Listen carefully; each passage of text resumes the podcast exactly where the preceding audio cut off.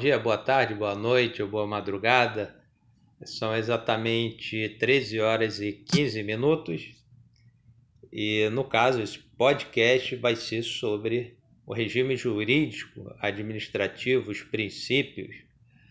Bom, vamos começar pela supremacia do interesse público, que é o primeiro princípio do regime jurídico administrativo, o que vem a ser interesse público na Constituição Federal de 1998, 1988, desculpem, o interesse público é a dignidade humana e os objetivos da República Federativa. Então, nós temos o artigo 1, inciso 3, que é a dignidade humana, os objetivos, que está no artigo 3 da Constituição, que é uma sociedade justa, solidária, é, redução das desigualdades sociais, é, o não racismo, independentemente da sexualidade, etnia, crença, etc. Também o interesse público é, eu posso citar o caput do artigo 37 da Constituição, o, o LIMP, legalidade, pessoalidade, moralidade e publicidade, é, que são aí princípios do direito administrativo, né? São princípios de direito administrativos. Repito, a legalidade, pessoalidade, moralidade administrativa e o princípio da publicidade. É, rapidamente falando aí sobre os princípios do direito administrativo, a legalidade é tudo que está normatizado, é o Estado de Direito. É, no caso, os administradores públicos só podem fazer o que está na lei. Isso, se a gente voltar às origens, vamos pegar o exemplo é, Luís XIV ou XV, acho que agora deu um branco, Luís XIV, é, o rei sou eu, o rei sol. Ele, no caso, ele fazia o que ele queria, gastava o que ele queria e os, e os súditos é, não tinham nenhuma força de exigir do rei, porque o rei era representante de Deus na terra, e sendo representante de Deus na terra, ele pode fazer tudo o que quiser. Os súditos estão abaixo dele. Então, o princípio da legalidade nasceu a partir do João Sem Terra, partir João Sem Terra, século XVII, Bill Wright, esse documento já no já um pacto entre os súditos e o rei João sem terra, sem terra porque ele ficou sem terra mesmo, né, sem propriedade, e só fazendo aquilo que estava determinado da lei, claro, ah, na, é, é, na lei. Bill of Rights. Só que João sem terra não quis. Bom, isso é o início da questão da legalidade. Então, os administradores públicos atualmente, início do século XXI, eles só podem fazer o que está normatizado, é o Estado de Direito. Não pode fazer nada, apesar que existe a discricionariedade, porém não há nenhuma possibilidade. Quando se fala em discricionariedade, é a ideia de que o administrador público, ah, então ele pode fazer o que não está na lei. Não, ele tem uma margem de liberdade, ele, ele é, deve continuar é, o que a lei manda, porém, porém, nenhuma lei, nenhuma norma, ela, ela diz tudo, porque é impossível prever, né? É, os legisladores não podem prever que eles não têm bola de cristal.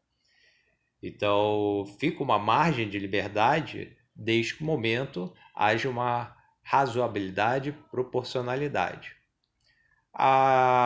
o segundo princípio, o princípio da impessoalidade, é deve agir voltado para o interesse público, um exemplo clássico os professores de direito administrativo dão é um exemplo, nós temos um ocupante de cargo eletivo um prefeito.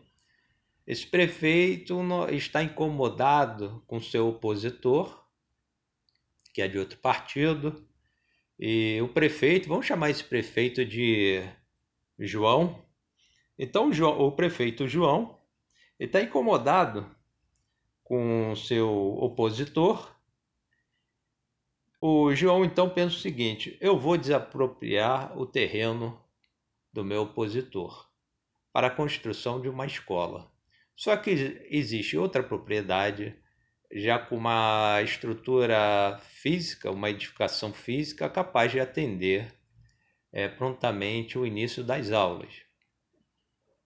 Porém, João, o prefeito João, não quer, ele quer desapropriar ali. Então ele está agindo com o quê? Com pessoalidade. Ele está agindo com pessoalidade, não com impessoalidade. Ok. O terceiro princípio é o, é o princípio da moralidade administrativa. Então, esse exemplo que eu dei, é... o João também agiu com ele agiu com imoralidade. Ele não observou o princípio da impessoalidade e agiu com imoralidade. A moralidade administrativa é o que? É o decoro, é a ética, é o bom senso, agir com proporcionalidade, razoabilidade, é verificar os meios disponíveis, porque nem tudo que é legal é moral. Maria Zanella de Pietro, ela citou é, sobre o que vem a ser imoralidade administrativa, um, é, resumidamente, pode, nós temos aí em plena pandemia prefeitos, agentes públicos festejando e, claro, são despesas é dinheiro deles, mas é o dinheiro da população, porque quem paga é eu e você que está ouvindo. Quem paga aí é, os salários, salários quando eu falo vencimentos é, básicos e subsídios, subsídios é pagamento parcela única, são os agentes políticos, é, a polícia militar também, vencimento básico são agentes administrativos, e no caso, quando há uma, um gasto que está previsto em lei, porém dentro de uma realidade, estou dando o exemplo da pandemia, ele se torna imoral, porque o que, que é necessário para a população? Necessário para a população, para o povo, é a saúde, é a vacinação, é, as medidas sanitárias, é, o exemplo lockdown. Então, nós tivemos um exemplo de um prefeito no Rio de Janeiro que ele deu uma festança e, em plena pandemia, depois ele foi para as redes sociais se desculpar. Então, isto é imoralidade administrativa. O princípio da publicidade é da publicidade aquilo que se faz, nada pode ficar oculto, a não ser que seja segredo de justiça. É, aí sim pode-se ter a, a não divulgação. Questões também de segurança nacional, mas o princípio sempre é a publicidade. Eu vou voltar, vou retornar ao exemplo da Idade Média, lá o Luís XIV ou Luís XV, agora esqueci, ele gastava tudo que ele queria e não dava nenhuma publicidade dos seus atos. Então, quer dizer, nós, enquanto povo soberano, artigo 1, inciso, é, parágrafo, parágrafo único da Constituição Federal de 1988, é, devemos exigir sim os gastos. Devemos, porque nós pagamos também. Então, acabei de falar sobre os princípios de direito administrativo e, no caso, o regime jurídico administrativo, os princípios do regime jurídico administrativo, a supremacia do interesse público. A supremacia, a supremacia do interesse público é o que?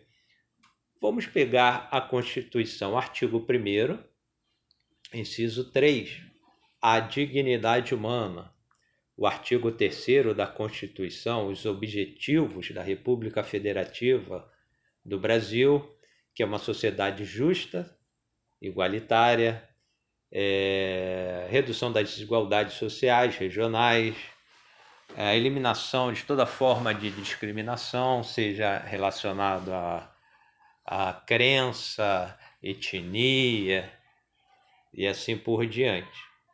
Então, a supremacia, e outro também, o caput do artigo 37 da Constituição, que trata justamente sobre os princípios de direito administrativo, que é legalidade, impessoalidade, moralidade, publicidade e eficiência. Então, nós temos aí a supremacia do interesse público. Então, um exemplo Vamos, é, antes da pandemia, por causa do Covid-19, vamos pegar em épocas de Aedes aegypti. Então, um exemplo também clássico que professores de direito administrativo ou direito constitucional gostam de dar, ou sobre responsabilidade civil, professor de direito civil, ou então direito penal também, né? É, você tem a sua residência, você toma todas as medidas é, preventivas e tem um vizinho com a caixa d'água aberta, é, tem pneus no terreno, acúmulo de água. Qual é o interesse público? É evitar a proliferação do mosquito transmissor do Aedes aegypti. Então, qual é, quais são as medidas é, sanitárias necessárias? Tampar a caixa d'água, é, tirar os pneus ou fazer furos ali para não acúmulo de água. Então, o interesse público é a saúde pública. Então, não há aí é, o que falar de coação do, é, do Estado. Há na internet a ideia de que o Estado não pode se é, não pode intervir na propriedade privada, porém vamos usar a razão. Como é que fica sem o Estado? O Estado ele tomou para si o poder coercitivo, poder coercitivo, o poder também de julgar, tirou é, das mãos é, dos administrados a capacidade de fazer justiça pela própria mão ou, ou exercício arbitrário das, das próprias razões. Então, com isto, o Estado ele passou a quê? Ele passou a ser o fiscal, o aplicador da lei, é, medidas protetivas e, claro, a persecução penal Código de Processo Penal, que é provar a culpabilidade de, um, de aquele que transgrediu alguma norma. Então, o interesse público vive o quê? Vive o bem-estar social. Esse bem-estar social, o exemplo, de evitar que os administrados possam é, violar medidas sanitárias. Alguém aí gosta de ficar doente? Claro que não. Claro que não. Ninguém gosta. É, a não ser a criança, né? Que ela não quer ir é, para a escola, ela simula que está doente, porém, mesmo assim, a criança não gosta. A criança ela gosta de brincar, gosta de ficar com os amigos. Então, de, é, a premissa é verdadeira. Ninguém gosta de ficar doente. Então, o interesse público visa aí, diante de um pacto social, o bem-estar de todo, de todos. Sobre o interesse público, que é a questão e a questão da funcionamento das igrejas, funcionamento das igrejas é, neste momento neste momento de pandemia. Eu escrevi um artigo e um, um usuário ele fez um comentário. É, este comentário é sobre a Constituição Federal. No caso, ele citou o artigo 5 da Constituição Federal. O artigo 5 vou ler para vocês. Todos são iguais perante a lei, sem distinção de qualquer natureza, garantindo-se aos, aos brasileiros e aos estrangeiros residentes no país a inviolabilidade do direito à vida, à liberdade, à igualdade, à segurança e à propriedade, nos termos seguintes. Inciso 6. É inviolável a liberdade, consciência e de crença, sendo assegurado o livre exercício dos cultos religiosos e garantida, na forma da lei, a proteção aos locais de culto e às suas liturgias. Então, o, o comentário foi: como é que fica, então, é, a Constituição, que garante a, a, inviola, a inviolabilidade é, da liberdade de consciência e da crença, sobre decretos proibindo cultos e missas. Bom, vamos lá. O Estado é laico, é a primeira coisa. Isso não quer dizer que o Estado ele não possa aí decretar medidas sanitárias.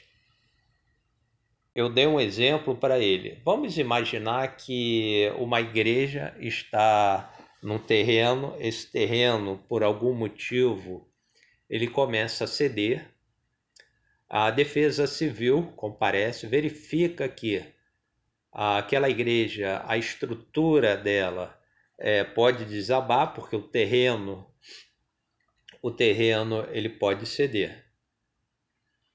Neste caso, pode a Defesa Civil interditar, é, ou melhor, impedir o funcionamento dessa igreja Olha o interesse público. Qual é o interesse público? O interesse público é a proteção da vida é o interesse público. Aí algum ouvinte pode perguntar: eu, e autonomia da vontade e autopossessão, como é que fica é, nesta questão? Ora, a vida é o bem maior, é o bem jurídico maior. Existe a proteção. E com isto, deve ser sopesar entre a liberdade de consciência e de crença, é, o livre exercício dos cultos religiosos e a vida, a integridade física dos fiéis. Você que está me ouvindo, o que, que você acha? Será que a defesa civil que representa o Estado, deve deixar aqueles fiéis, é, no caso, expressarem sua liberdade de consciência naquela, naquela igreja, deve ter o culto e a missa, ainda que comprovadamente, cientificamente, pelos engenheiros, de que a igreja vai desabar, vamos usar a razão. Dei outro exemplo. Há uma bomba dentro de uma igreja. É, o esquadrão antibomba recebeu é, um telefonema, vai lá, se dirige para essa igreja, fala para os fiéis no, no, no meio do culto para saírem. Aliás, a propriedade privada, a igreja. Pode aí a defesa civil entrar sem a permissão do pastor ou do padre? Bom, qualquer um pode entrar, né? Qualquer um pode entrar. Está, é, as portas estão abertas, claro, há critérios. Se uma pessoa de sunga ou, ou de biquíni quiser entrar numa igreja, é, num templo, logicamente há critérios aí. Porém, vamos aí continuar na defesa civil, ou melhor, no esquadrão antibomba. Recebeu, tá tocando lá, atende, alô, Do outro lado, olha só, tem uma bomba na igreja. Eu não gosto daquela igreja e vou explodir. Tá ok. Pá, desliga o telefone. Bom, eu sou o capitão. Vou fazer o quê? Entre, entre a dúvida e a certeza é melhor ir. Mobilizo, vou ao local, comunico, sou do esquadrão de bomba, comunico o pastor, o padre, que eu recebi um telefonema de bomba, peço a minha equipe para verificar e há uma bomba realmente no local. Peço para todos saírem. Os fiéis, o padre ou o bispo, porém, se negam. Não, peraí, a bomba não vai explodir porque nós vamos rezar e com isto Deus vai nos proteger. Eu estou fazendo essa comparação é porque é o que está é, é o que está sendo divulgado na internet.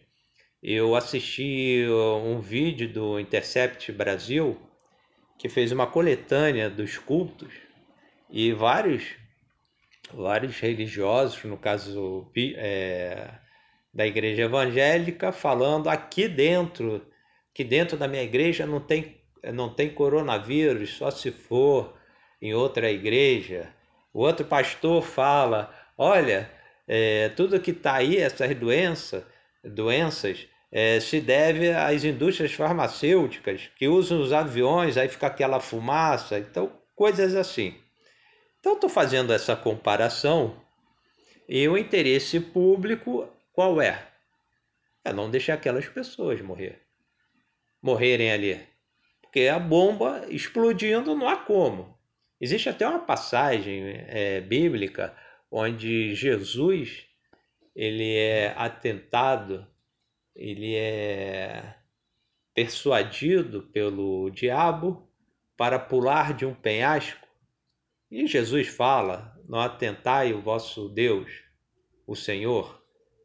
Pronto, já disse tudo há coisas que Jesus não seguia Pirro. Pirro era um filósofo é, grego, filósofo grego, e ele era ultracético.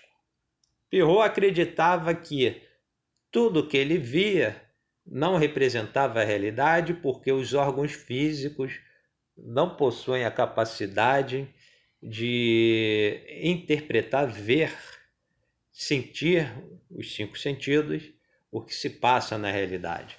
Então, o filósofo ultra cético, Pirro, ele se metia em apuros, os discípulos quase sempre, ou maioria das vezes, tinha que ajudá-lo, então se Pirro chegasse e visse uma placa, ponte preste a desabar, ele, não, quem disse que essa ponte vai desabar? pode estar mentindo. Então eu vou. Então veja bem, é, se não fosse os, os, seguidores, os discípulos de Pirro, ele com certeza já teria morrido bem mais cedo. Então Jesus não era discípulo de Pirro, que fique claro. Jesus, sim, ele tinha o que? Ele tinha plena convicção entre a fé e a razão e os limites no meio material. Com toda certeza. É, ele mandava aí, no caso, algum, algum discípulo é, se enfiar no meio das chamas para provar alguma coisa? Bom, na Bíblia não, não diz isso. É, e com certeza Jesus jamais faria isto. Então, com esse podcast, é, existe sim, por interesse público, em defesa da vida, a questão que da interdição na propriedade privada da, dos agentes, dos agentes públicos, no cumprimento do dever, interditar, é, no caso, ou retirar ah, mas é inviolabilidade do domicílio tem na Constituição? Sim, mas pode. É, um exemplo, vamos dizer que está um agente e está escutando uma mulher berrando E ele vê ali que a mulher está apanhando do marido, uma violência doméstica, ele precisa é, é, de uma autorização judicial para entrar. Daqui que ele consiga, a mulher ali talvez já tenha até morrido. Então há o que? Há uma razoabilidade é, nessa questão e o policial ele pode sim entrar sem a permissão, quer dizer, sem a permissão do proprietário e salvar a vida da mulher. Ou poderia, violência doméstica, poderia ser entre casais homoafetivos, não, não faz mal. É... Então pode sim, o Estado, através dos seus agentes públicos, pode entrar, invadir uma propriedade privada quando essa propriedade privada é, ela não atende o interesse público quando há um crime ali dentro. É, no caso de interdições de, ou proibições de funcionamento de cultos e missas, se há a ciência, se há os estudiosos, infectologista, epidemiologista, afirmando que não é o momento é, é, de funcionamento de cultos e missas, então o Estado pode intervir sim. Eu estou aqui no site, acessei o site da BBC Brasil e tem uma matéria, o título: Por que cultos religiosos são ambientes de alto risco para a Covid-19, na visão da ciência? É... Então, vou ler alguns trechos aqui para vocês. Elementos como esses são comuns em celebrações religiosas, mas no contexto da pandemia de Covid-19, que vem assolando o mundo, podem representar também um coquetel explosivo para a disseminação do novo coronavírus, causando mais infecções e, portanto, mais mortes. Dessa forma, a despeito da argumentação jurídica que se baseia a decisão do ministro Cássio Nunes Marques, do Supremo Tribunal Federal, deliberar a realização de missas e cultos em todo o Brasil, do ponto de vista epidemiológico, ela, abre aspas, vai contra qualquer medida de bom senso para preservar vidas e controlar a pandemia. Fecha aspas, diz a BBC New Brasil Denise, que é infectologista, ex-integrante do Centro de Controle de Doenças, CDC, do Departamento de Saúde dos Estados Unidos e atual vice-presidente de é, é, sabe, sabe Institute Washington. Bom, tá aqui, vou ler mais um pouco, abrindo aspas. Celebrações religiosas são ambientes de alto risco. Temos vários relatos de surtos originados em locais de culto, não somente por serem ambientes fechados, mas também pelos, pelas atividades desenvolvidas, orações, corais, canto que propiciam liberação de partículas virais no ar. Fecha aspas. É... Abre aspas. Então, do ponto de vista epidemiológico, a reabertura de igreja nesse momento da pandemia no Brasil, com altas taxas de transmissão e falência do sistema de saúde, e algo que vai contra Aliás, é algo que vai contra qualquer medida de bom senso para preservar vidas e controlar a pandemia. Fecha aspas. Então, temos aqui é, a divulgação de uma cientista, é, no caso, ela falando que não se deve abrir, é, não se deve permitir, no momento que o Brasil está vivendo, que são milhões Desde já minha solidariedade para aqueles que perderam familiares, amigos, parentes. Não é o momento. E eu penso assim. Ah, eu lembro que eu li numa tiragem de jornal é, que estava sobre um pergaminho que foi, usar, é, foi achado, acho que numa morto, dentro de cânforas e estava escrito, foi um documento eh, em 1945, acharam esse pergaminho, a igreja não reconheceu, mas os estudiosos eles eles atestaram que era é, um documento referente a Jesus, e no documento constava: Levante essa pedra, lá eu estarei. Levante este galho e lá, e lá estarei.